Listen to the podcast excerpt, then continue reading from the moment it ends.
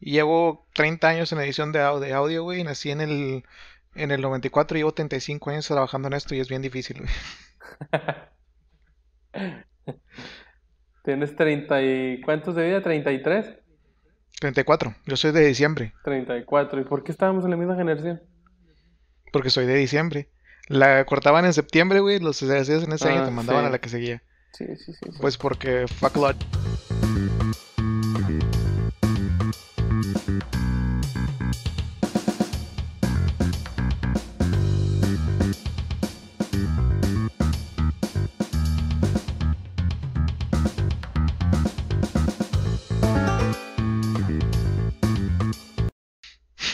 Para haber sido intelectualmente superior a toda la generación.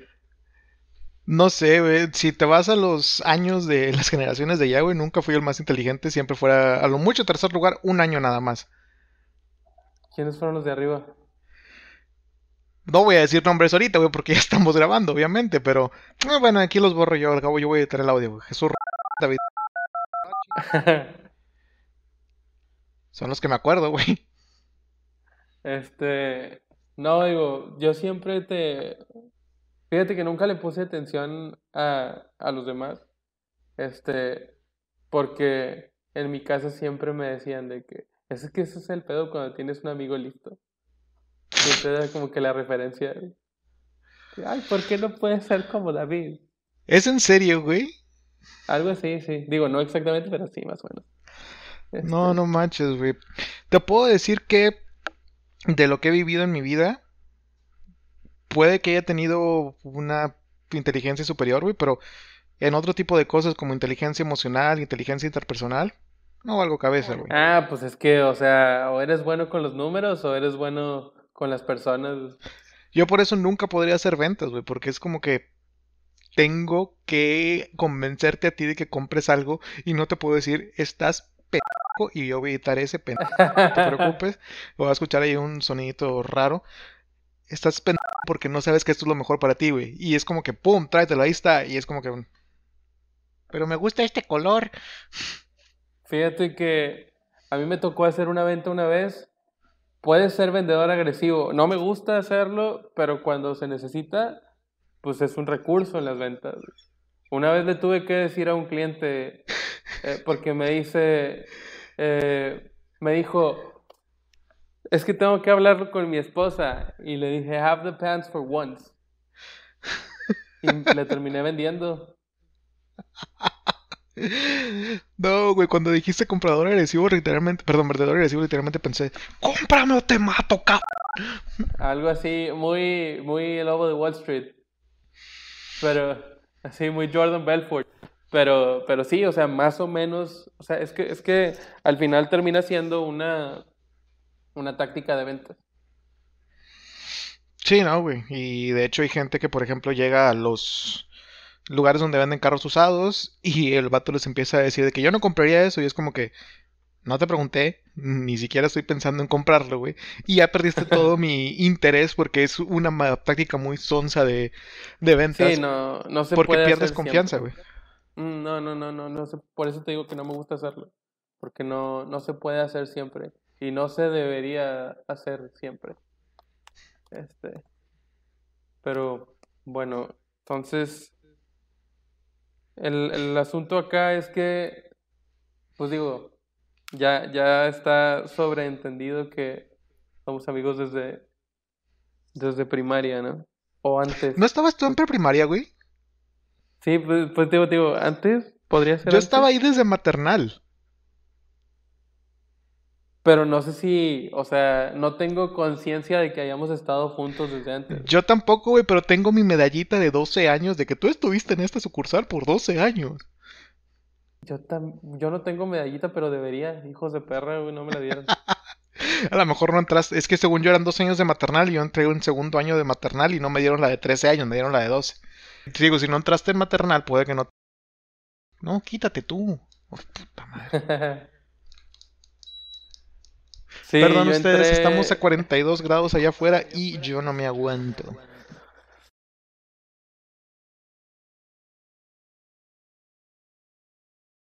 Sí, es normal en esta ciudad. Este, oye, Sí, yo, yo entré ahí en tercero de, de, este, de kinder. Y ya no salí hasta, hasta la, pre- hasta la, ¿qué? Prepa. No, yo no, en prepa yo no me quedé ahí. No, o sea, yo tampoco, pero... Ah, Ok, o sea, pero ah, a saliste para irte a otra prepa. Ajá, sí, sí, sí. Sí, yo también. No, no, ya hubiera sido demasiado. Perdón, dame un segundo, que literalmente estoy subiéndole la temperatura aquí con el celular al... Uy, uy, qué elegancia la de Francia. Vato, trabajo toda mi vida ha sido en tecnologías de información. Llevo ya casi 10 años en esta carrera. Todo ha sido control de calidad, cosas nuevas. Entonces, tengo- por mi jale tengo que estar a la vanguardia de un chingo de cosas, güey. Y esta cosa, ponerle wifi, costó 800 pesos, güey. Pero ¿estás de acuerdo que es un lujo que casi nadie se da? Es que literal lo compré para el, el del cuarto porque es donde realmente lo ocupo. Esta es la oficina, güey. Y en el del cuarto no se puede porque cambiamos a otro que era más inverter y no sé qué. Ok, sí, sí. sí. Y tenía este modulito de 800 pesos y ya no tengo nada que hacer con él. Y es como que tengo un maldito clima aquí que puede funcionar con eso. porque no lo uso? Y sirve porque ahorita ya se le acabaron las pilas a este. ¿Ves? No se oye nada. Muy bien. Pero sí, o sea, siempre he estado ese tipo de cosas a la vanguardia. Ah, De hecho, acabo de comprar un router de Wi-Fi 6 nada más porque necesitaba un punto de acceso nuevo en mi casa porque el de Total Play no es que apeste, pero nada más no es muy bueno. Entonces necesitaba algo que me diera un poco más de ancho de señal. Cambié a un Wi-Fi 6 y el cambio fue bueno, pero no lo recomendaría para todos. Oye, y bueno, tomando en cuenta el hecho de que trabajas o tienes este tipo de trabajo y nos encanta el estar a la vanguardia, no nada más en, en cuestiones, en tu caso, nada más en cuestiones de pues tecnologías de información. Este, pero pues obviamente te sirve para estar a la vanguardia de lo que esté pasando con respecto a la cultura pop películas, series, VPNs y todo este tipo de cosas, ¿no? Sí, NordVPN, aquí estamos para cuando nos quieras contratar, güey. Este. eh, sí, pues de hecho, creo que es algo que siempre hemos tenido muy en cuenta. Creo que tú y yo nos conocimos en parte porque estábamos en la misma jaula, en el mismo confinamiento solitario por el que pasamos. Pero No, fue por amor a... Hay que aclarar que estuvimos, hay, hay que aclarar que estuvimos en la misma escuela. Parece que estuvimos en el bote y nos tuvimos, está- éramos compañeros de celda o algo así, así como lo pusiste. Pero no, estábamos en el Claro, salón. nunca he estado en la cárcel. Este, sí, o sea, estuvimos en la misma primaria y secundaria. Y creo que por lo que más nos empezamos a llevar, salvo o aparte de la locación que era muy cercana de los dos, es por el amor a la música. Tú me enseñaste música de hombres gay y yo te enseñé a ti absolutamente nada. No, sí, por ejemplo, el black metal yo lo conocí por tu culpa y este, digo, porque han de saber que este señor tiene, tiene problemas en la cabeza y se dormía con Dream Theater. No, no, no, Tristania. Todavía era Tristania en eso. Y es. Hay canciones de Tristania que sí son muy adormecedoras. Dream Theater lo empecé a escuchar cuando estaba en prepa. Sí, bueno, pero Tristania, a los que tenías como 14, a lo mucho, 13, 14, sí. ya a los 14 pues escuchar Tristania sí hay que estar dañadito de la cabeza y para dormirse con eso, más todavía. Compi, no hay nada malo con estar dañado de la cabeza siempre y cuando vayas con un profesional. Si tienes un problema en la pierna, vas con un piernólogo o con un, médico en general, obviamente. Jamás lo digo por broma. Pero si tienes un problema psicológico, no hay nada de malo con ir con un psiquiatra o con un psicólogo.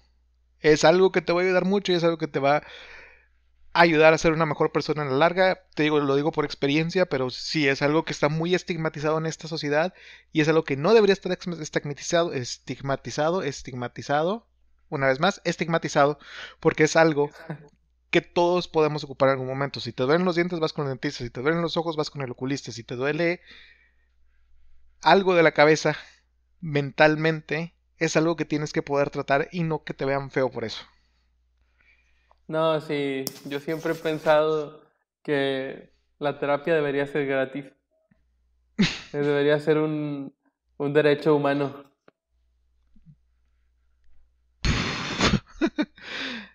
es que tienes un punto ahí, pero nunca, lo había considerado como un derecho humano. Pero sí es. Independientemente de dónde hayas crecido, hay cosas que te van a marcar y hay cosas que te van a llegar. Y es algo que debería estar menos estigmatizado porque es algo que cualquiera puede necesitar. Y en esta sociedad en la que estamos, sociedad, la sociedad mexicana, la sociedad mexicana, es muy fácil que te, que te marquen como, pues como muchas cosas. Digo, yo hace poco, voy a hacer un paréntesis aquí. Creo que este es mi tercer intento de hacer un podcast. Es la primera vez que intento hacer algo con video. Y es algo que he intentado hacer porque es algo que yo consumo mucho y quiero dar un poco de, lo que viene para mí para darlo para el resto del mundo. Y algo que aprendí de esto es con mis tres, pues no errores, pero cosas que no han terminado los otros dos y este que está empezando ahorita, es que muchas veces cuando estás hablando con alguien sin tanto filtro, por eso ahorita lo estamos grabando en vivo, te empiezan a salir ideas y cosas que no sabías todavía que estaban en tu mente o que básicamente las conviertes en hecho en ese momento. Me pasó, por ejemplo, a mí, cuando me di cuenta en una de esas que hay muchas cosas que yo sentía que tenía una no una versión, pero sí tenía como que del otro lado acá un pensamiento negativo.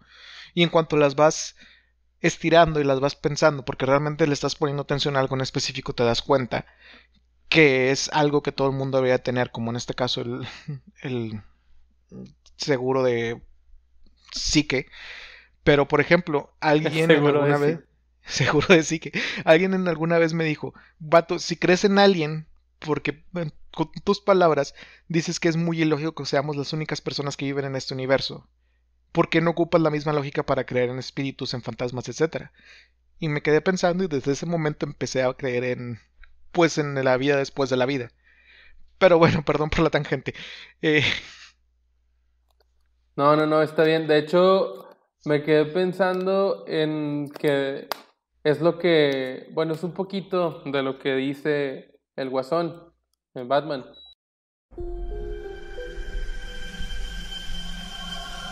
Déjame preguntarte algo. ¿De qué te sirve devolverme al asilo si eso no me importa? He probado mi punto. Gordon se ha vuelto loco. He demostrado que no hay diferencia entre cualquier otra persona y yo. Lo único que hizo falta fue un mal día.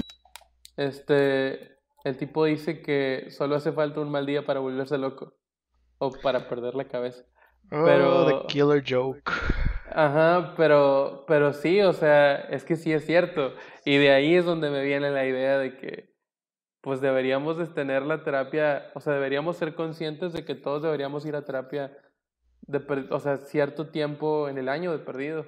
Este, y en el, me atrevo a decir que en, en, Latinoamérica, salvo Argentina, este, que hay más psicólogos que personas en ese país, este, sí, güey.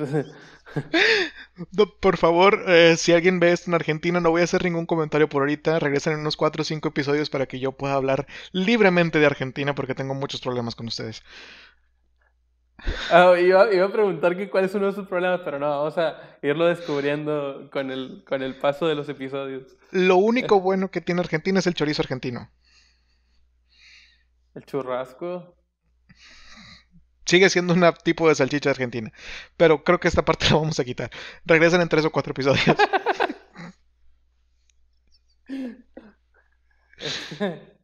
ya, se, ya se me fue el hilo. Ah, bueno, ya. Que salvo en Argentina, que hay más psicólogos que gente, este, en Latinoamérica está, como decías, está muy estigmatizada la salud mental. Está eh, en yo, yo me he topado con gente que me dice, o cuando, cuando, digo, porque tú y yo dejamos de vernos un rato entre la prepa y, el, y la carrera, y ya cuando no, después de la carrera. No, porque fue cuando ya me fui a trabajar a Estados Unidos, sí. Pero en, lo, en el periodo en el que generalmente una persona escoge una carrera, tú y yo ya no nos, o sea, teníamos un rato que no nos veíamos, no sé por qué, este, por azares del destino, y luego ya cuando nos volvimos a juntar, pues ya cada quien estaba terminando su carrera, ¿no? Que fue cuando tú regresaste. Este, y cuando yo, pues ya me casé y, y dio la casualidad que, que vivimos relativamente cerca. Este, pero bueno, el punto es que ahí yo, en ese lapso, yo me di cuenta, cuando estaba, me tocó escoger carrera, que yo quería estudiar psicología. Este, estaba entre algo relacionado con ventas y psicología. Y encontré mercadotecnia, que es las dos juntas, ¿no? Este, eh, pero el punto es que me topé con mucha gente que decía eh, que tenía esta opinión de, ay, es que esa carrera es de huevones. Literal, escuché esa opinión. Es que esa carrera es de huevones. Ay, es que esa carrera no tiene futuro. Y yo así, pero eran gente ya muy mayor, ¿no? Y yo así, wow. Y, y te puedes dar cuenta que a lo mejor la gente en nuestra generación no lo dice, o sea, tiene la decencia para no decirlo, pero, lo, pero a lo mejor sí lo piensan, o sea, por eso no lo hacen. Sí, y te das cuenta de que son cosas que traemos desde antes. Este, permíteme un segundo. Son cosas como, por ejemplo, eh, en esta cultura en la mexicana está muy marcado lo que es el machismo. Eh, te lo voy a decir aquí en confianza, güey, a, ti, a mí, nada más a los cuatro personas que están viendo en este momento. ya después van a ser más, no te preocupes. Este, pero todo esto de la masculinidad eh, tóxica y todo eso, sí era algo muy pesado que, por ejemplo, no sentir el amor de un padre nada más por ese tipo de cosas es algo que te marca mucho. Y fue una de las cosas que a mí me llevó eventualmente a terapia. Pero creo que vamos a quitar esta parte para la edición. Este. Todavía no sé qué tan listo estoy para hablar de esto con el resto del mundo. Pero pues es que, bueno, no sé, quizás deberíamos dejarlo porque son ese tipo de cosas que eventualmente alguien tiene que hablar de ello para que se empiecen a normalizar. Mira, yo, yo con esta cosa, esta cuestión de la normalización y todo lo que se está dando ahorita que le está pegando un chorro a la cultura en general de la cancelación, este, sí, sí tengo un problemita, o sea, eh, porque la, no, bueno, empieza con un buen, con una buena intención, como esto que estás diciendo, de que se normalicen cierto tipo de actitudes que que deberían estar mejor o de, la que, de lo que la gente no habla que deberíamos mejorar como sociedad. Y luego como que brincó eh, como un límite muy, muy raro ahí, este, en el que pues a lo mejor pueden cancelar una canción de los Beatles o una, o una, una caricatura de Hanna Barbera, pero, pero la gente escucha reggaetón. Mira, lo que yo siento que está pasando, y es algo que lamentablemente los humanos no tenemos nada, es una sobrecorrección. El péndulo estaba de este lado, por decirte algo, y entonces en lugar de quedarse aquí en medio, que es el balance perfecto, se va a ir hasta acá.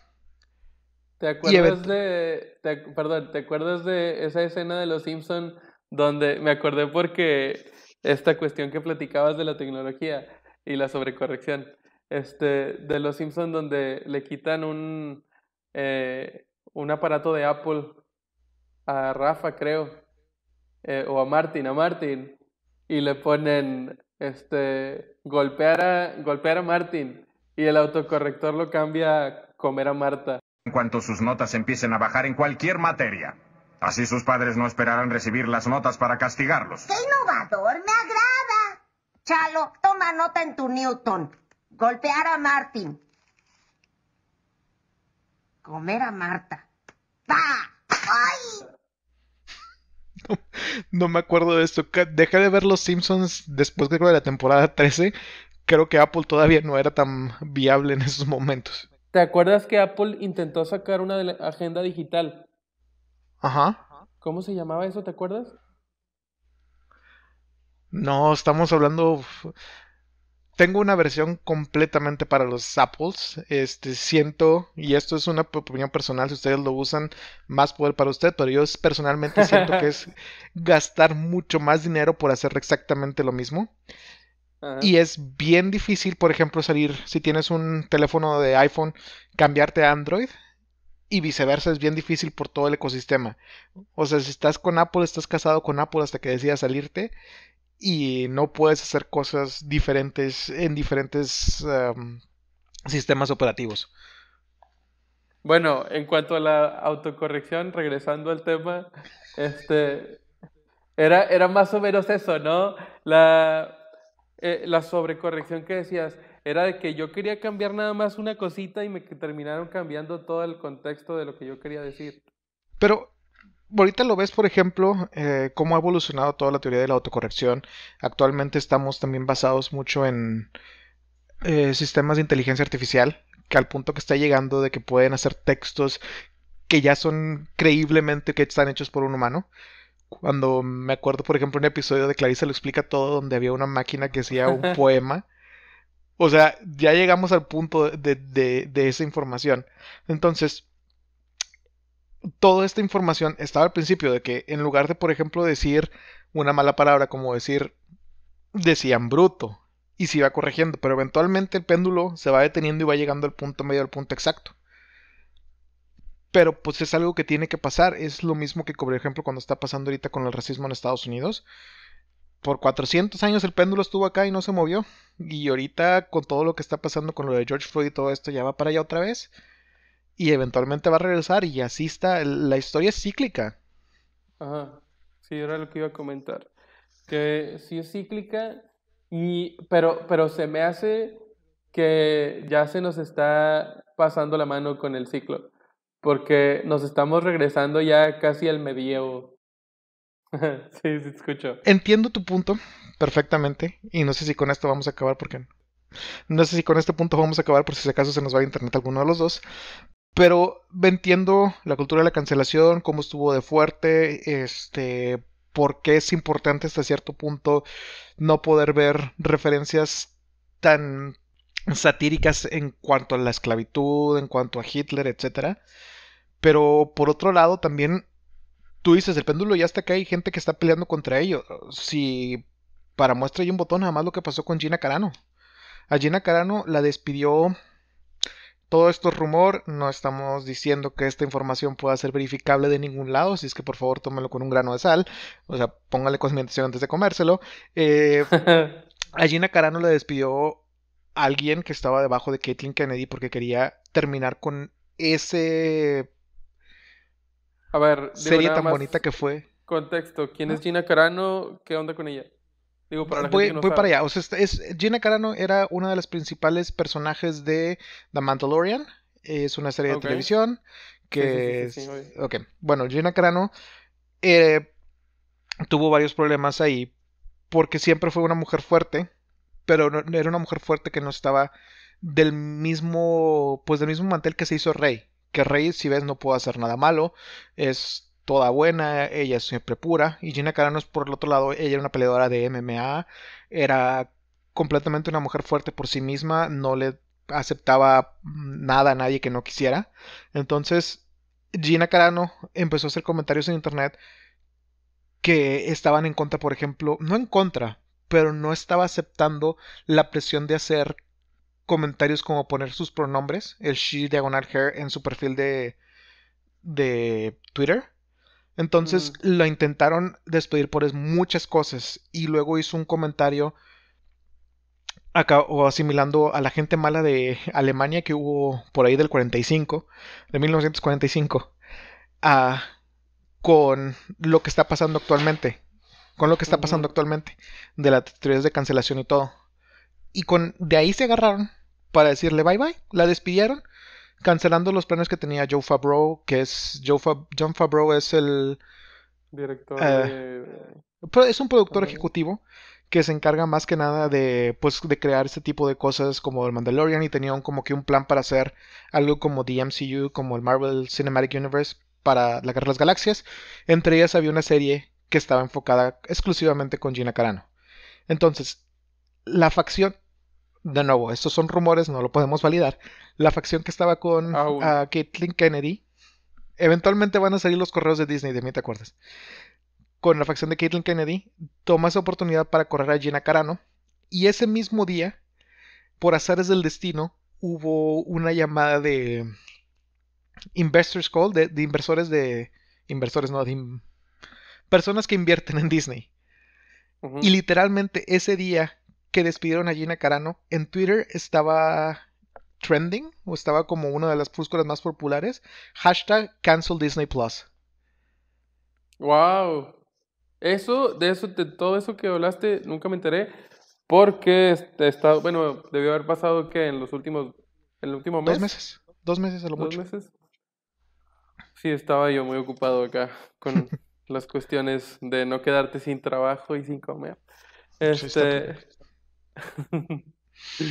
este, pero fíjate que, o sea, bueno, me enteré como muy por encima, no estaba tan informado como tú. Y por eso es que esto funciona. O sea, estamos. Perdón, te quedaste congelado por un segundo, por eso me quise esperar antes de que terminaras tu punto. Eh, ¿Lo puedes repetir, Sí, aunque sea nada más lo último? Sí, te digo que estuve muy, o sea, me enteré muy por encimita y por eso es que este tipo de pláticas funciona y nuestra amistad continúa. Este, o sea, entiendo tu punto completamente que el péndulo está muy para acá. Ahorita te digo, están empezando a pelear porque ya les está. La única herramienta que tienes tú como consumidor para pelear contra este tipo de cancelaciones es dejar de soportar a la gente que lo está haciendo. Si ves, por ejemplo, todos los cómics, bueno, no todos los cómics, muchos de los cómics de Marvel actualmente están usando ese tipo de vamos a promover a este tipo de personas. eh, Thor ahora es niña, Capitán, que- Capitán América ahora es negro. Este. Iron Man. ¿Iron Man quién es? Pero se me Es hace una- forzado. Es que es- em, el punto al que quiero llegar con esto es. No. No me molesta. Y creo que a nadie le molesta el hecho de que haya una superheroína mujer, una superheroína No, fuerte. Pero Lo lo que- puedes hacer, lo puedes hacer, lo puedes hacer, eh, ¿cómo se llama? ¿Cómo se dice? Orgánico, güey. Yo no digo que porque no es canon no deba pasar. güey. Lo que digo es que, o sea, lo puedes hacer orgánico. Ya teníamos el antecedente de los eh, Young, de los Young Avengers, que pues ahí eh, Thorum, pues es, o, o Thor es mujer, es su hija, porque lo cambiaron con, orgánicamente con guion. Lo puedes hacer, no pasa nada. Pero eh, de, de repente esta imposición para quedar bien con minorías ya, ya, ya está como que pasando la línea. Y creo que este es el punto más importante, que es que estás haciendo cambios importantes, sea o no sea canon, sea o que no sea canon, nos afecte o no nos afecte, porque literalmente son eh, caricaturas para niños grandes. Este, no es que nos afecte, es el hecho de que estás imponiendo la ideología de una minoría muy pequeña, pero que es muy, muy vocal. Sí. O sea, todo ese, por ejemplo, el Snyder Cut, el Snyder Cut se dio gracias a toda, todos estos adultos a los que nos gustan las caricaturas, este, eh, toda la presión este, que, que pudieron poner o que supieron dónde y cómo poner para que De pudiera suceder. De hecho, el Snyder Cut, si te das cuenta, todos los que están ahorita a la cabeza de Warner Brothers lo estaban deteniendo, nada más porque llegó AT&T y dijo, quiero Warner Brothers, lo agarró, lo hizo suyo, y dijo, oh, tenemos esta propiedad que nos puede dar dinero, mucha gente la está pidiendo, vamos a liberarla.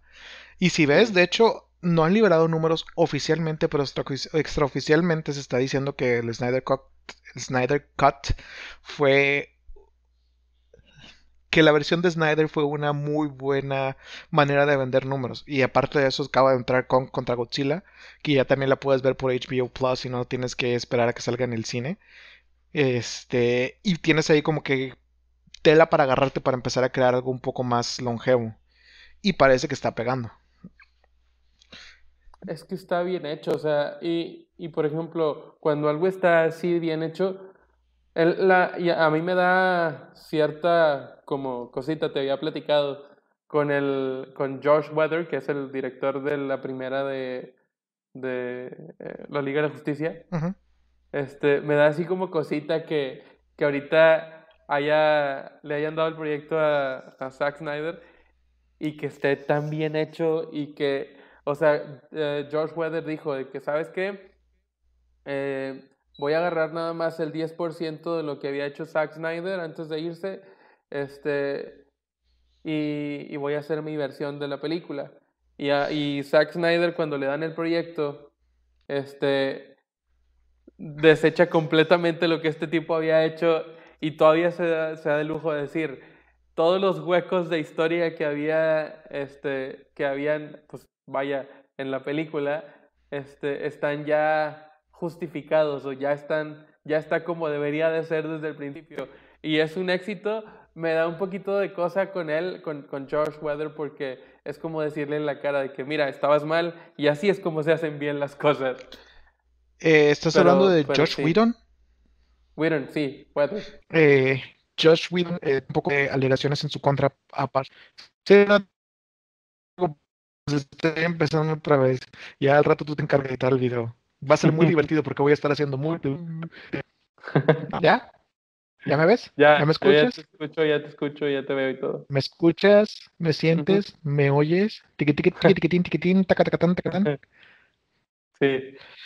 Bueno, Josh, Josh Whedon ahorita está metido en un pedo. Porque el actor de Cyborg de Cyborg empezó a levantar declaraciones, empezó a levantar en su declaraciones en su que contra decían que, que lo había tratado que lo había de manera racista, de manera el racista en el set. Eh, Eh, pero, pero pues, pues, eso fue como, como que un puntito aparte.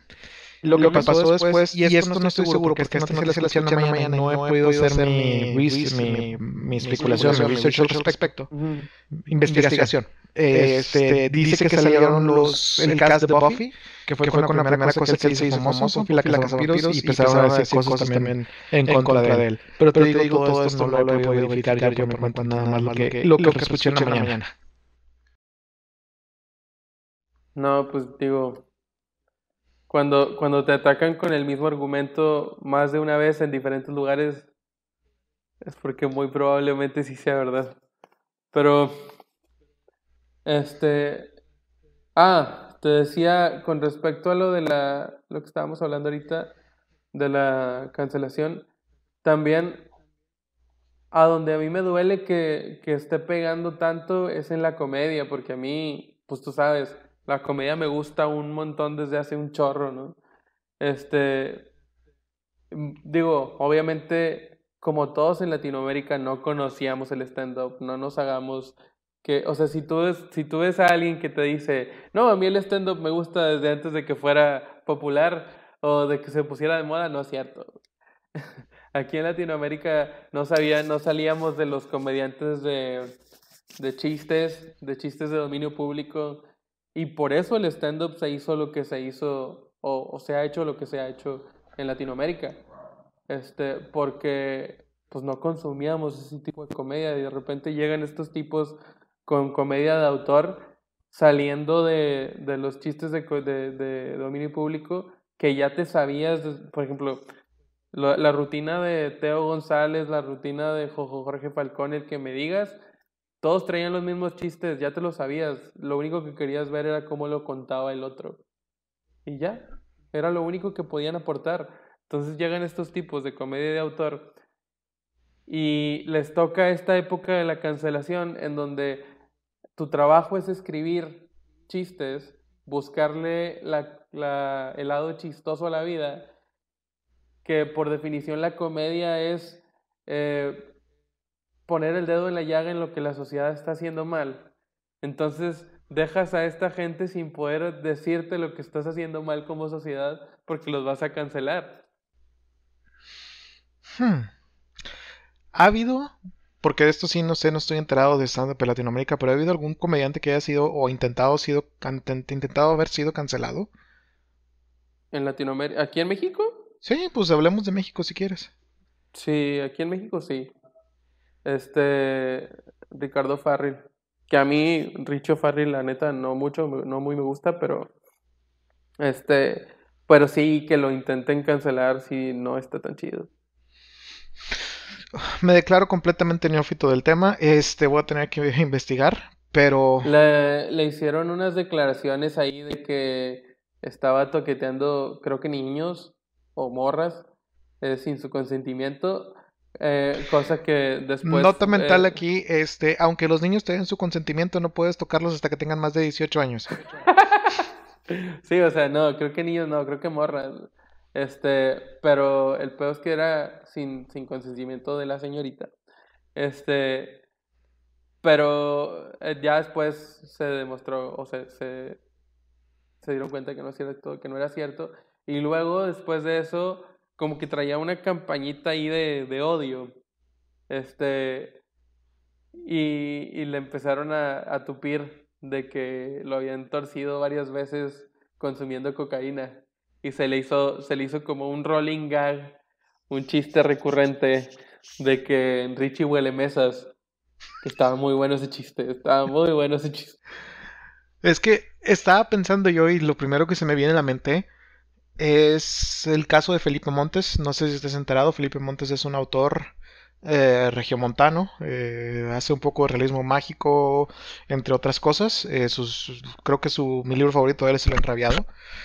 Pero bueno, una de las cosas que él, él era profesor de escritura creativa en el Tecnológico de Monterrey. ¿Qué ahí Salen, estudiaste tú?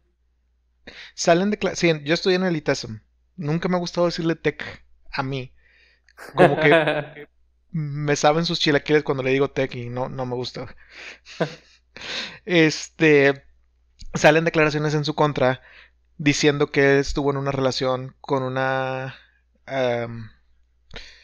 pues con una alumna de ¿Alumna? él. Una alumna de él. Y que pues salieron ese tipo de acusaciones. Y por eso lo despiden. Y hace como tres o cuatro días leí su. Pues su cuestión, su lado de la historia. Porque ya sabes que en todas las cosas hay tres patas de la historia. La historia de, en este caso del TEC, la historia de Felipe Montes y la verdad que está más o menos en medio. Este, y él dice, tiene documentos donde dice que el TEC no hizo la búsqueda constante, o sea, que no fue con la- el IFAI para pedir información, que no levantó los casos, que nada más lo despidió sin, pues sin darle su día en la corte ni nada por el estilo.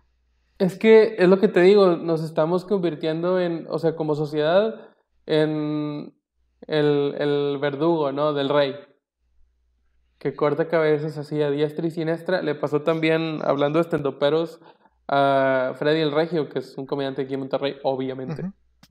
Este, y ¿Te estaría con imaginas que Freddy el Regio, güey? O sea, un. Freddy- No, güey, que fuera de Mérida, güey. Dijera, hola, soy Freddy el Regio. ¡Bomba! Sí, estaría chingón el chiste. De hecho, este, una, una amiga tiene un, un perro, un perro chihuahua negro que se llama Negrín. Y cuando me dijo que se llamaba Negrín, le dije, por favor dime que es blanco el perro. Pato, no sé si sea el mejor o el peor, pero tengo un amigo o un conocido, este, que tiene, no, tiene o tenía tres perritas, güey. Las tres perritas eran negras, se llamaban Oprah, Beyoncé y Rihanna. ¡Wow! Creo que eso sí lo vamos a tener que quitar. Tú no te apures, güey, yo lo voy a poner ahí en medio. No, no es mío, güey, es un amigo, tenía sus perras, yo qué chingado.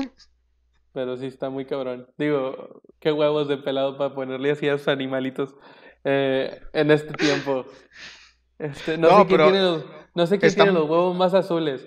Si él por ponerle los, los- a, a sus animales así, o tú por platicarlo aquí. No son mis perros, güey, no escogí los nombres yo, yo solamente estoy contando anécdotas. Ah, te decía, es que lo peligroso de todo esto, güey.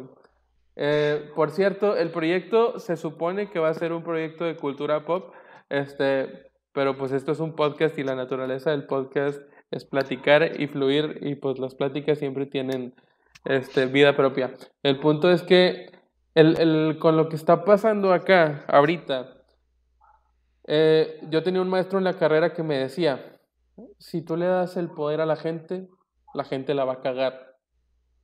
Tienes que decirles qué hacer. Y el, el pedo aquí es que ahorita la gente tiene el poder de hacer lo que sea y la estamos cagando. Estaba, mira, allá hay perros al fondo. Estaba pensando, de hecho, en, creo que es una frase de Hombres de Negro, güey, que dice, una persona puede ser inteligente, pero la gente en plural, en populus, no lo es. No. Y creo que regresamos al punto de que son minorías eh, muy vocales, güey. Entonces, a lo mejor hay una relación ahí, pero habría que buscarla. A lo mejor hay una frase ahí que dice que entre menos neuronas más habla fuerte, más fuerte hablas. Ah, Sí, de hecho sí hay. Pero pues honestamente no conozco del tema. Sí, no, pero sí, yo sí la he visto. Eh, cuando el argumento, cuando una persona no tiene argumentos, grita. Algo así va. De hecho, ayer estaba leyendo, creo que fue el cómic del maestro, eh, Hulk. Y algo así como que, bueno, no importa tanto, pero es básicamente el, El maestro, maestro. diciendo... Es que eh, una historia que pasa cuando se acaba el mundo y Hulk es una de las pocas personas que sobrevivieron porque estaba en criogenia por MODOK y básicamente está destruyendo un ejército, güey, y el vato, un general está gritando de que vamos, destruyanlo a la chingada y llega Hulk y dice, no hagas ese tipo de cosas, para que la gente te respete, acércate a ellos y hablas despacio y dales la orden. Ataquen. Y atacaban todos los siervos de, de Hulk en ese momento, güey. Este, y es lo mismo, güey. O sea, pues sí, eh, Sí. esa frase creo que la dijiste muy bien. Y por el otro lado, por el- la confianza también a veces es un poco seria. Sí, la verdad sí. Es- Yo sé que esto es un podcast y todo eso, güey, pero te voy a hacer lo que le hicieron a Peña Nieto, güey. ¿Qué vas a hacer? ¿Cuáles son tus tres libros favoritos que más te han marcado en toda la vida? Ah, a ver, espérame, porque estoy teniendo un problemita con la cámara aquí. Ah, bueno, ya no quiere funcionar. Creo que nos quedamos con la toma de Skype. Este, espérame. Ah, No voltees para allá, ya no están las respuestas. Bronquios. Bueno, tres libros. Eh, Persona Normal, de Benito Taibo, que es de escritores mexicanos. Yo creo que es mi favorito, sin dudarlo. Eh, otro tendría que ser El diario de Ana Frank, porque lo leí a los 13 años, que era la edad que tenía Ana Frank en este tiempo, y, y fue así como que, wow, ¿qué es esto? Que me estuviera pasando esto ahorita. Este. Y el otro, ¿cuál tendría que ser? Pues yo creo que la Biblia es uno, ¿no? Este, No, me voy a ver bien. Es que no me quería ver tan básico, pero pues así soy. ¿Qué le hacemos? Este. La verdad, la verdad, la verdad. Y ríete, te vas a reír. Eh, bajo la misma estrella. no me estoy riendo. Este, no, por- no hay nada de malo, güey. Las cosas. Estamos hablando de cultura pop, es podcast, güey. Las cosas son populares porque están o bien hechas o porque tocan un nervio contigo. Y es algo de las cosas, regresando un poquito al tema de, de hace poco, es. Hay que quitar mm, que eres básico del lenguaje y todo esto, güey. Si algo te gusta, more power to you. Sé feliz, disfrútalo, No, y güey. la verdad es que no, no considero que tenga un lenguaje, o sea, o que sea básico en mi lenguaje, pero digo, tú sabes que para mí el hecho de, de tener la capacidad de ligar nunca fue muy, o sea, no fue mucho mi fuerte muy, mucho tiempo. Este, por eso, por eso me casé con las ventas, cuando descubrí que teniendo un discurso puedes lograr lo que quieras y que había una, una forma de vender, era como que, fue como que, wow. Este, y bueno, este, digo, para una persona con una discapacidad aparente, entre comillas, este, porque pues yo puedo hacer lo que quiera, pero si tú me ves, tú dices, ah, este tipo tiene una bronca para caminar. Este, o sea, la percepción del público para, de, de mí para afuera sí puede ser, sí puede afectarte un poquito. Este, entonces, el, el ligar, yo traía ese, como que ese sesgo, ¿no? De que me iba a ser un poquito más difícil. Este, y, y lo terminé comprando muchos, muchos años. Entonces, en ese libro viene una frase donde el tipo el, el protagonista, que es un tipo guapo, no digo que yo lo sea, pero él es guapo, este, y tiene una bronca para caminar porque le dio cáncer en una rodilla. Este, y hace, cuando se está ligando a la chava, le dice, le dice ella, ¿cuántas novias has tenido? Y le dice, este, no, pues tú eres la primera, algo así le contesta. Eh, digo, palabras más, palabras menos, la conversación es más o menos así.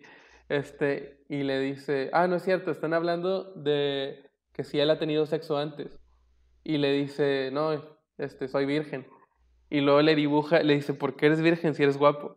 Y luego le, le dibuja a él un círculo en la tierra. Y le, le pone adolescentes de 17 años teniendo sexo. Y luego le pone en el centro del círculo, le pone un puntito y le pone adolescentes con una pierna con posibilidades de tener sexo.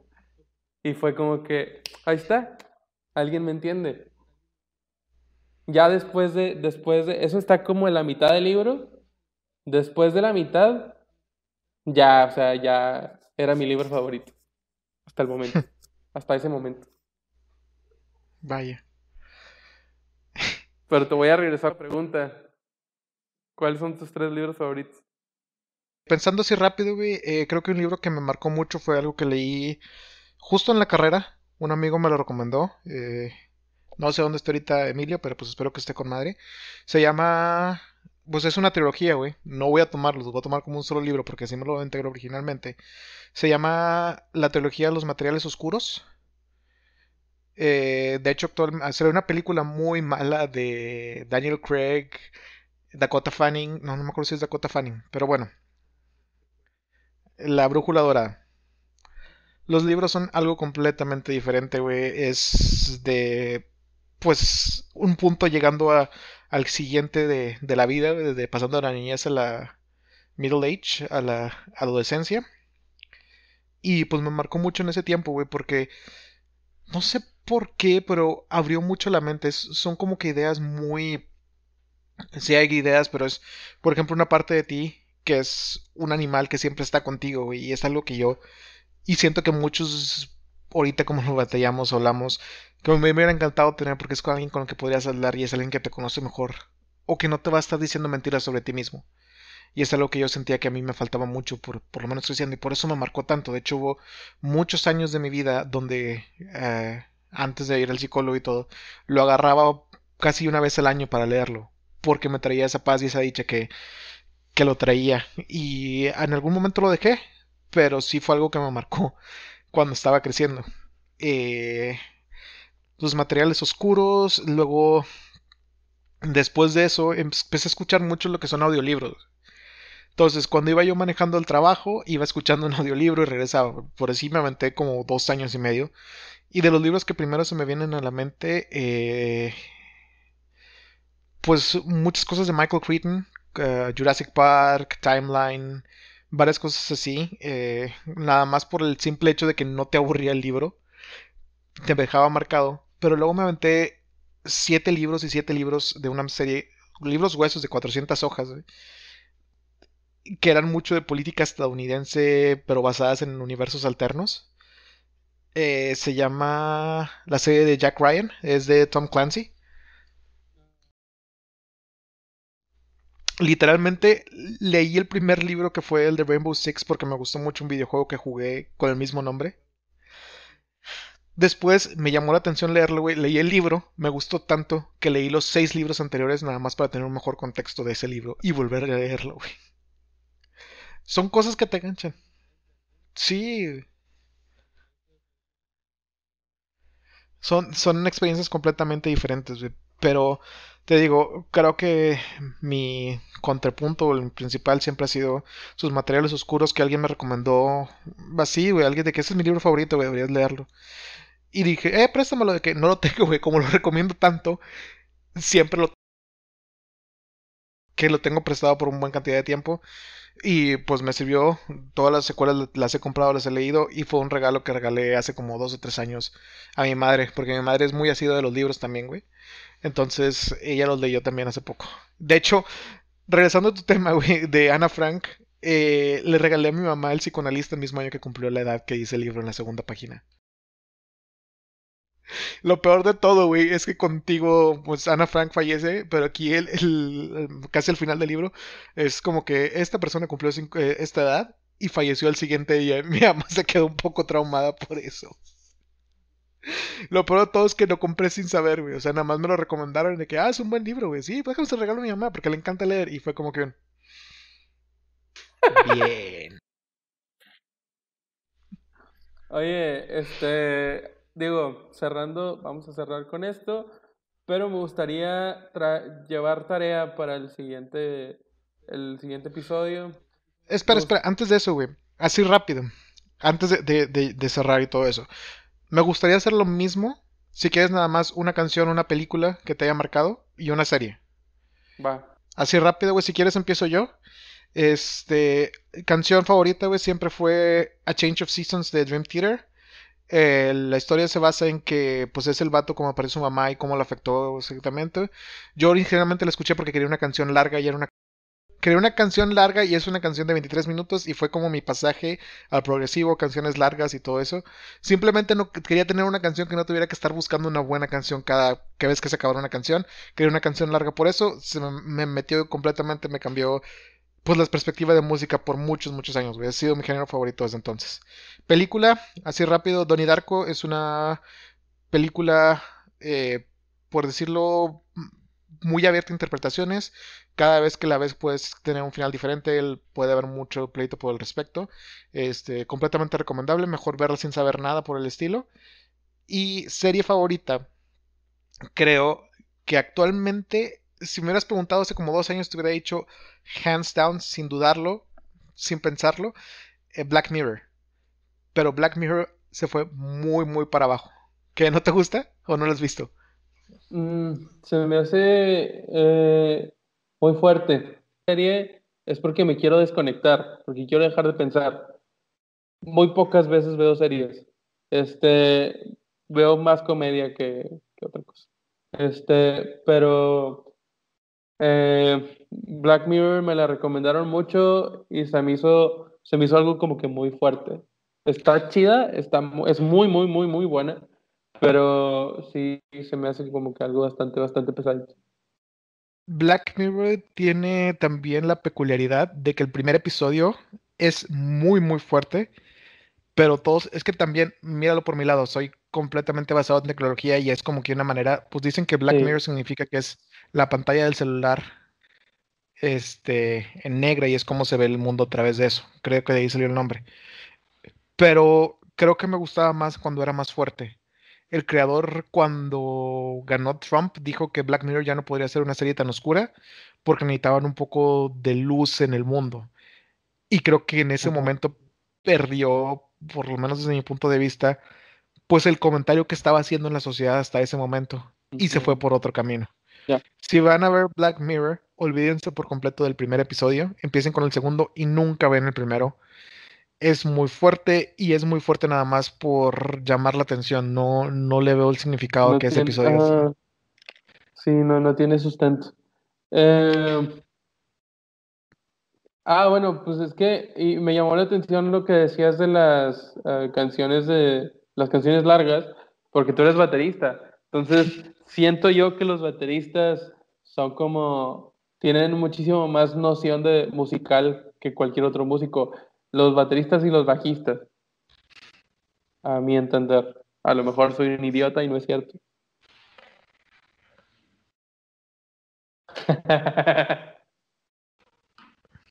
Entonces sí estoy bien.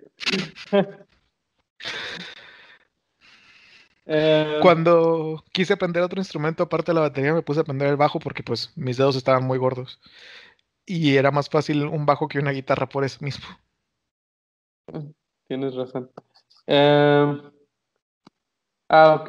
Y te iba a decir que me gustaría llevar tarea para, para investigación del siguiente episodio. O no investigación, porque pues podcast al final.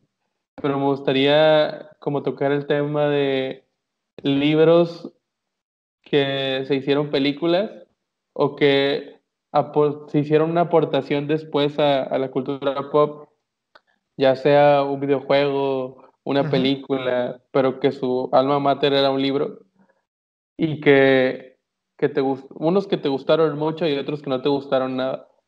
Te la puedo spoilear desde ahorita, güey, porque te puedo decir cuál, a mi parecer, ha sido la mejor adaptación de libro a película de todos los tiempos.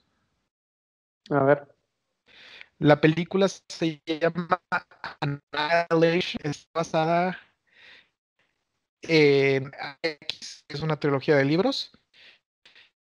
Y yo creo que 2018-2019 es la película más empowering que hay de mujer. Y eso, por lo menos para mí, fue como que un Slap. a las personas que hacen marketing, porque es, aquí tienes una película que está basada completamente en mujeres, que son mujeres fuertes, que son mujeres eh, inteligentes, que tienen su carrera y todo, y que están haciendo algo muy, muy interesante, y no le diste el marketing a esta película porque pues era un... Pero sabes que está bien chingón que al momento de decir el título de lo que estás hablando, se cortó el audio. Entonces, escuchamos toda la sinopsis, pero no sabemos de qué es. Perfecto, Déjalo así. entonces quédense la próxima semana. terminar de ver, perdón. Ah, quiero terminar de ver el Snyder Cut y quiero ver, eh, porque quiero estar listo y tener una opinión propia eh, de todas las películas que van a estar nominadas a los Oscars. Que ahorita en este año van a ser como tres. No, no, no, no, no, ¿cómo crees? Con, contra Godzilla es la única que salió en el cine, entonces va a ganar todo.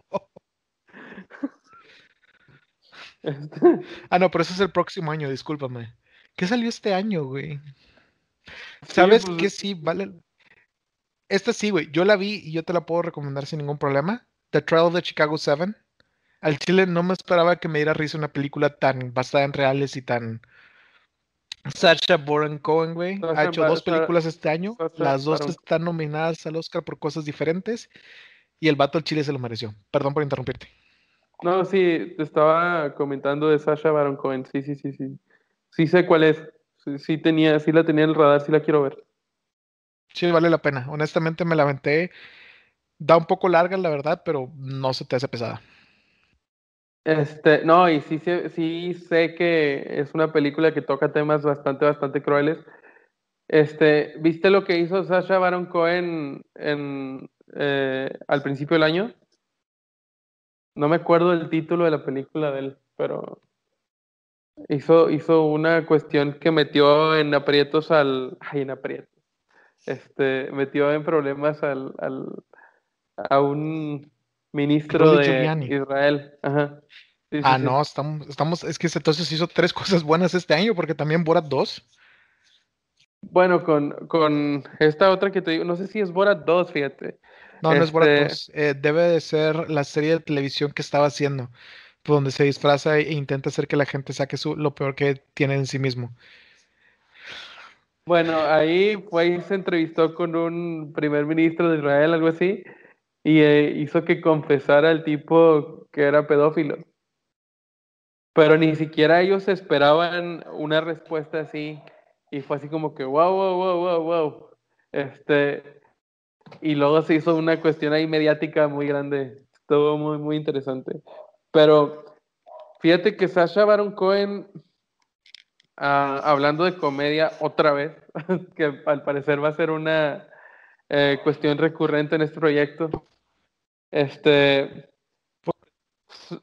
gen- generalmente los actores de comedia eh, o, los actores cómicos no pueden hacer otra cosa más que comedia y los actores, o sea, los que en realidad son actores, este, hay algunos que manejan la comedia, no todos, pero hay algunos que manejan la comedia y lo hacen bien.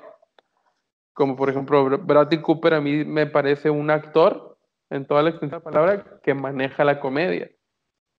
¿Sabes?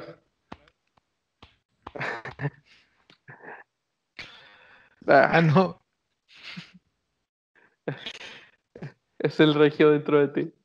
Pero bueno, No, no, no, estaba diciendo que no es lo que hace en la película de Lobo de Wall Street cuando está hablando con Leonardo DiCaprio y empieza, tienes que sentirlo aquí. No, Aquí lo tienes que es, sentir. eh, ese es. eh, ay, el de cómo perder un hombre en 10 días. Bradley Cooper. No, no es Bradley Cooper, es este. Ah. ¿Cómo Ok, aparentemente estoy confundiendo físicamente a Bradley. Cooper y a Matthew, Matthew Matthew McConaughey. McConaughey. Ajá, Matthew McConaughey. Este, sí. Sí. Jordan, Jordan Belfort es uno de mis héroes. Entonces sí, fue, vato y, fue y- completamente mi culpa. Esto era en relación al Lobo de Wall Street, que no tiene nada que Ah. ver con el tema que estabas tocando, güey. Pero pues me salió. No, sí. Eh, No, yo pensé que era un insulto muy escondido. No, no, no, Este- para nada. Literalmente era por el Lobo del Wall Street, porque es lo primero que me vino a la mente cuando pensé en ese Sí. actor, que aparentemente ni siquiera estaba pensando en el actor correcto, pues porque. Un brain fart. Este. eh, Sí, cualquier, un error lo tiene cualquiera. De hecho, eso es algo que yo aprendí en el trabajo. güey. Siempre a reconocer tus errores, aceptarlos y aprender de ellos. Porque si no, Oye, específicamente tu trabajo es, digo, porque cu- cuestiones de tecnología no soy tan bueno y aparte la tecnología no me quiere, como podrás darte cuenta. Este, pero tu trabajo en sí es ah, generar programas o En generar. parte. estoy como, ahorita actualmente estoy como control de calidad de software. Literalmente estoy revisando los programas de otras personas y estoy verificando que salgan bien antes de que se vayan. También estoy generando programas para que hagan mi trabajo, es decir, automatizando los casos de prueba que vienen de allá y lleguen para acá en este momento. Este, y también me ha tocado relacio- eh, roles de bases de datos, de generación de software, chingos de, bueno, muchas, muchas cosas. No, pero te digo por esto, o sea, eh, generalmente la gente que es muy buena con, con este tipo de cosas tecnológicas, eh, no es tan buena para entender la cultura pop, porque lo que haces al entender la cultura pop es entender las pasiones humanas. Y, ahí estás como, eh, bueno, no contradiciéndote, pero estás enseñándote a ti mismo que en realidad sí tienes bastantes eh, habilidades humanas para poder generar relaciones y demás. Eh, cuando hablamos originalmente de dónde nos conocemos, creo que eres una de las tres o cuatro personas con las que sigo en contacto de ese periodo de mi vida. Eh, para mí es fácil hasta cierto punto generar relaciones, pero el mantenerlas es algo que se me da muy difícil. Solamente con gente que siento que yo realmente lo vale, le sigo el hilo. Hay, por ejemplo, gente con la que sigo teniendo contacto, pero que necesito, por lo menos siento que yo necesito estarles moviendo el pandero para poder generar una relación más grande. Y hace años aprendí que esa gente no es nada más estaba entrenando. No, y fíjate que el, yo, yo lo que, bueno, sumando a lo que dices, hay gente también que puedes dejar de ver por años y cuando los vuelves a ver es como si nunca los hubieras dejado de ver. Esas personas son las que vale la pena conservar. Que no necesitan un buenos días todos los días para saber que son tus amigos. Sí, claro. Pero sí, o sea, literalmente estoy eh, eh, en ese rango. Eh, creo que aquí le vamos a dejar. No sé si quieras decir tú algo más.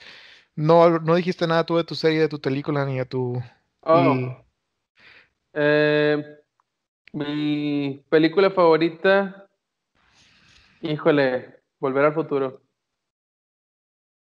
Volver al futuro 1, la 1. Este, fíjate que me gustan, me gustan las tres, o sea, yo no soy de los que dicen, ay, la 3 nunca debe existir, no, cállate las 5, las 3 están chidas. Este, La que sí nunca debe de existir es la 4. No me importa que salga Channing Tatum y no me... Había rumores de que iban a hacer Volver al Futuro 4 y lo detuvo completamente el creador original de la película. Pero ya estaban diciendo que iba a salir Channing Tatum y no me acuerdo quién iba a ser el otro vato, que iban a ser los hijos del Dr. Brown y iban a volver a inventar una máquina. No me acuerdo qué. Pero sí. no, hay cosas que uno no toca y, y- y Volver al futuro no se toca. Space Jam tampoco debería tocarse, güey. Ahí está LeBron James. Y ahí está, y dicen que va, bueno, se ve que va a ser un verdadero bodrio, pero bueno, Una cosa, Este- güey, en cuanto a gustos de otras personas, güey, si a alguien les gusta, espero que realmente les guste, que la tengan suya, güey, que la tengan enmarcada, que la vean todos los días. Felicidades, güey, es algo que ustedes puedan disfrutar que nosotros no, pero eso no significa que sea algo malo, significa que es algo que no nos gusta. a nosotros no nos gusta. Sí, o sea, esto es, la- los podcasts son opinión, es un ejercicio libre de opinión, entonces Sí, es lo y que de hecho, estamos haciendo. Por eso me gusta o por eso quería hacer esto al principio, porque tienes una opinión y vas a empatar con alguien, me gustaría que por lo menos tuvieras una relación de saber cuál es su base y no de repente que al episodio 4 te digan, ah, sí, no me gusta Space Jam 2 o no me gusta Space Jam 1 y lo sientes como una llaga, porque hay gente que sí lo va a sentir y hay gente que sí lo siente. Y es algo que se tiene que respetar porque son, pues, son gente la final. Sí. Y bueno, serie. Eh, sí, yo sé, así de básico soy, Friends o How I Met Your Mother. Para mí, How I Met Your Mother es la mejor serie de comedia que se ha hecho a pesar de Friends. Este, Fíjate que yo nunca vi Friends. Nunca vi, o sea, vi uno o dos episodios, veía Seinfeld y entiendo por qué los dos son importantes en cuanto a la comedia. O ponga otra cosa. Pero How I Met Your Mother sí creo que estamos de acuerdo. Eh, es que Seinfeld, si no hubiera existido Seinfeld, no hubiera existido nada más. sin Seinfeld no hay Friends y Friends no hay How I Met Your Mother. Ajá. Y es, o sea, no es que sea despectivo para ninguna de las otras, es simplemente es eh, la evolución del humor tiene que venir de algún lado. Posiblemente habría llegado otra idea por ese momento, pero ya no había sido lo que en ese momento.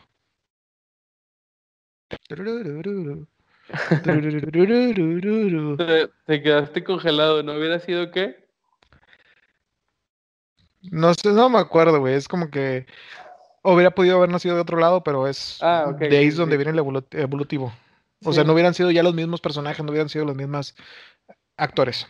Ah, y con respecto a lo que te decía de los estendoperos, que es la evolución cómica que seguía aquí en, Latinoamérica, para mí esos güeyes son los que van a traer eh, nuevo estilo de cine a la comedia en Latinoamérica. Porque si ya estás escribiendo tus rutinas, el siguiente paso lógico es escribir una película o una serie. Y creo que ya hay gente que lo está haciendo. De hecho, yo eh, vi un, vi un episodio de todas las cosas que hace Franco Escamilla en el internet. Y él dice, traigo una idea de escribir una película, pero muy pendeja, tipo eh, películas como de Adam Sandler. Y en realidad, en, en México, por lo menos, que es como que, eh, culturalmente hablando, es como que lo- lo- el país que más saca contenido al resto del, del mundo. Cada vez que sale una comedia mexicana, es una comedia romántica. Siempre hacen exactamente lo mismo. Hasta, hasta el punto en que sacaron la boda de mi mejor amigo otra vez, escena por escena igual. Y le pusieron igual, búscala. Se llama igual. Pero, vato, esto no es algo nuevo. Si ves la película de Tres Idiotas, que el TEC pagó gran parte de que para que hubiera calcamonías y que fuera elegada y lo que sea, es una copia escena por escena de una película hindú que se llama Tres Idiotas. Ah, no sabía que no era la primera vez que lo hacían. El punto es ese, o sea, que no están haciendo cosas originales. Entonces ti- tiene que venir toda esta camada de gente que está escribiendo. De hecho, yo le tengo fe a tres personas. A Fran Evia, que es el- uno de los escritores de Eugenio Derbez, junto con Gus Rodríguez, en paz En descanse. paz descanse. Este, Güey, nos pusimos de acuerdo, pero sí fue un parteaguas en nuestra niñez y creo que Sí, la gente de nuestra edad. la generación. ¿Sabes qué fue lo, lo- lo más bonito, güey, de todo? Antes de que él falleciera, tenía un programa que se llamaba Cero Control. Un sábado en la mañana me desperté antes que mi esposa, puse la tele y escuché su voz y me aventé una hora de videojuegos con Gus Rodríguez sin saber qué, güey. Me sentí como un niño. Sí. Sí, este, yo, yo empecé a ver Nintendo Manía otra vez en YouTube. Este, antes de que se muriera. Eh, y bueno, Fran Evia, eh, Franco Escamilla y aquí en Monterrey hay una oleada de comediantes que nadie conoce, de estendoperos. Hay un bar en específico, a ver si vamos cuando se acabe la pandemia, el escocés. Ok. El escocés es el lugar donde se hace stand-up aquí en Monterrey. Pero stand-up así como es, como debe de ser. Vale, güey. Si vamos, te propongo algo, güey. Si cuando se acabe la pandemia o algo. Vamos al escocés dos veces, güey. Una vez a escucharlo y la otra a aventarnos un stand-up nosotros, güey. De que hay ¿Quieres micrófono abierto. stand-up? No, sí, no, sí hay open mic. no sé si escribir, güey, pero por lo... A la madre. Salió el sol. Pero por lo menos, güey, a tener la experiencia de cagarla enfrente de tanta pinche gente, güey. Va, va, te tomo la palabra. Pero eventualmente, cuando Ah. se abra, güey, eventualmente, el- si se acaba la pandemia y todos estamos vacunados, güey, ustedes son testigos, eventualmente vamos a hacer esta pendejada. Hay tres, ahí en el escocés hay tres que son mis gallos. Un tipo que se llama Raed Vieira, eh, que es un tipo que es mexicano y es judío. Entonces trae unas rutinas muy, muy chingonas.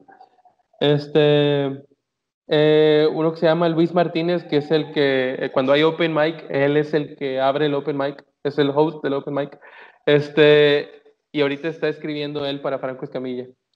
Eh, y hay una chava que tiene, no sé específicamente qué tiene, pero tiene una enfermedad, o sea, no sé específicamente cuál es, pero tiene un problema de habla eh, y es, está, tiene alopecia. Entonces, digo, derivada a todos los problemas que, que tuvo al nacer, supongo yo. Pero es muy buena, es muy, muy buena. Tiene un chiste que, bueno, hablando de la comedia que, que están a punto de cancelar en este momento, este, tiene un chiste muy, muy bonito. Eh, ella sale al escenario, eh, tira su primer, su primer chiste y luego dice, o sea, que te, te hace que te des cuenta que, que tiene un problema y luego dice, es- ah, habla de cómo ella tuvo que vender chicles en un camión. Y dijo, no, pues ya la armé, ¿no? Con esto, con esto que tengo, y luego vendiendo chicles en un camión voy a vender un chorro por lástima. Y luego dice, y en el mismo camión se sube un tipo con síndrome de Down. Y dice, no, hombre, no mames, ya me pusieron. ¿no?". Es muy bueno el chiste. No me acuerdo del remate bien, pero es muy, muy bueno. De hecho, Este, hay un estandopero también en Estados Unidos, güey, que yo lo conozco nada más porque había una serie de televisión que no hablamos que se llama Titus. El vato cuenta el chiste que cuenta otro vato, que el vato tiene también problemas en el cuerpo. Llega al micrófono, güey, pero después como que de batallar para caminar y llegar enfrente del escenario. Y lo primero que dice es, no pidan los nachos. Yo estaba bien antes de comerme los nachos. Es muy bueno. Bueno, ella, ella para mí se me hace que va, a- va a escribir, o sea, en algún momento va a escribir algo que todo el mundo vamos a conocer. ¿Te acuerdas de cómo se llama? Clarita. Clarita, vale. Yo, honestamente, en cuanto a estandoperos mexicanos, honestamente, fuera de Franco Escamilla, Paquito Maya y algunos otros de la Franco Squad, que eh, sí me, declaro completamente neófito, pero pues es algo que me gustaría aprender. No, yo sí estoy muy empapado, pero fue por eso, o sea, porque lo- yo en, algu- en algún momento los descubrí en eh, Comedy Central eh, y por ver Comedy Central me pasé a Stand Parados, que era el programa que tenía eh, Adal Ramones para, para dar a conocer estendoperos. Este, y ahí salió Franco Escamilla. Después de eso, Franco Escamilla fue un putazo. Este, pero yo a Franco lo vi en un canal que tenía en YouTube que se llamaba Permítame ser Franco. Hacían lo de las sanmarqueñas con este Sergio Mejorado y, y Cristian Mesa. Eran los tres haciendo sanmarqueñas. Y la gente les escribía de que, a ver, madréame a mí, tengo tal cosa. Y ya le hacían sanmarqueña al tipo que estaba escribiendo, ¿no? No me acuerdo por qué, güey, pero vi un episodio de eso, y lo único que me acuerdo es Samarqueña mi vida, Samarqueña mi amor, y alguna frase, una frase nada más, güey, el día que tú quieras te agarro de las caderas, y eso es de todo lo que me acuerdo, güey, pero te habla por lo menos de que fue algo que mm, yo que no estoy en todo el stand-up, güey, me tocó ver y se me quedó grabado en el cerebro, güey. la sanmarqueña, para la gente que no sabe, es eh, como las coplas de los, eh, o, como, o como las bombas de los yucatecos.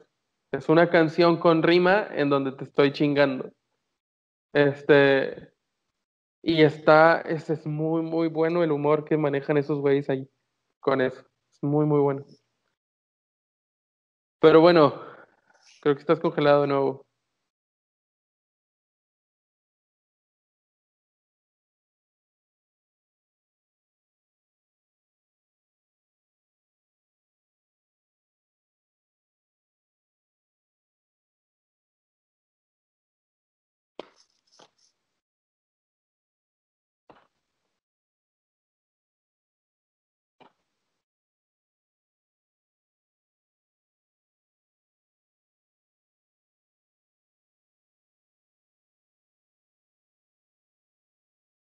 ¿Ya?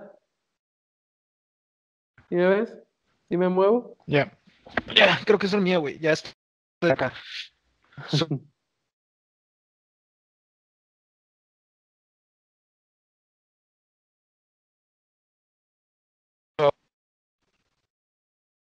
Ahí lo dejamos si quieres, güey. Este, cualquier cosa que nos escriban,